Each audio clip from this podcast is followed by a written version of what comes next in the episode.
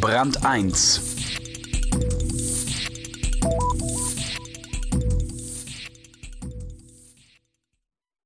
Wenn sich private Anleger um ihr Investment geprellt fühlen, können sie sehr nachtragend werden.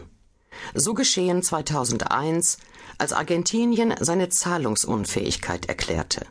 Seitdem kämpfen die um ihre Ersparnisse Betrogenen mit allen Mitteln. Zum einen um ihr Geld, aber auch, wie sie sagen, gegen schlechtes Benehmen. Matthias Hannemann erzählt die Geschichte einer internationalen Unanständigkeit. Als das Gerücht die Runde machte, sie sehen ihr Geld nie wieder, versammelten sie sich in den Ortskernen und zogen lärmend durch die Straßen. Mit Kochtöpfen und Pfannen, mit allen Geräten, die als Küchenprügel vorhanden waren. Außerdem machten sie nachts demonstrativ das Licht aus, gemeinsam und nach Verabredung. Und dann, schon weil die Unruhe die vielen Arbeitslosen erfasste, stürmten sie die Banken und begannen die Ladenzeilen zu plündern. Der Winter 2001, die Monate nach den Terrorangriffen auf New York und Washington, hatten Argentinien an den Rand der Katastrophe gebracht.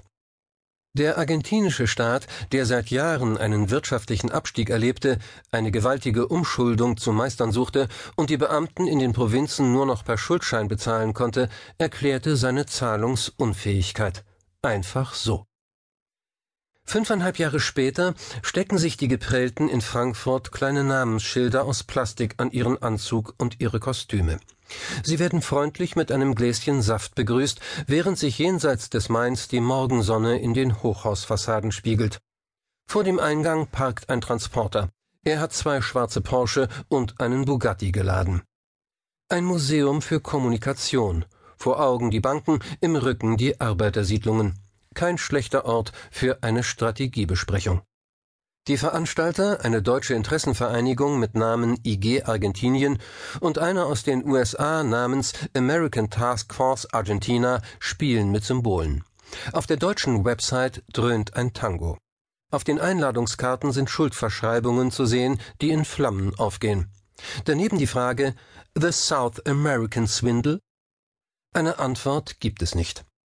Die Mitglieder der IG Argentinien und der American Task Force Argentina, die sich in Frankfurt an diesem Tag treffen, kennen sie ohnehin. Es war ein skandalöser Schwindel. Mit den argentinischen Demonstranten von 2001 haben diese Delegationen wenig zu tun. Sie vertreten die Interessen ausländischer Anleger, die Argentinien einst Geld liehen und sich Gewinn davon versprachen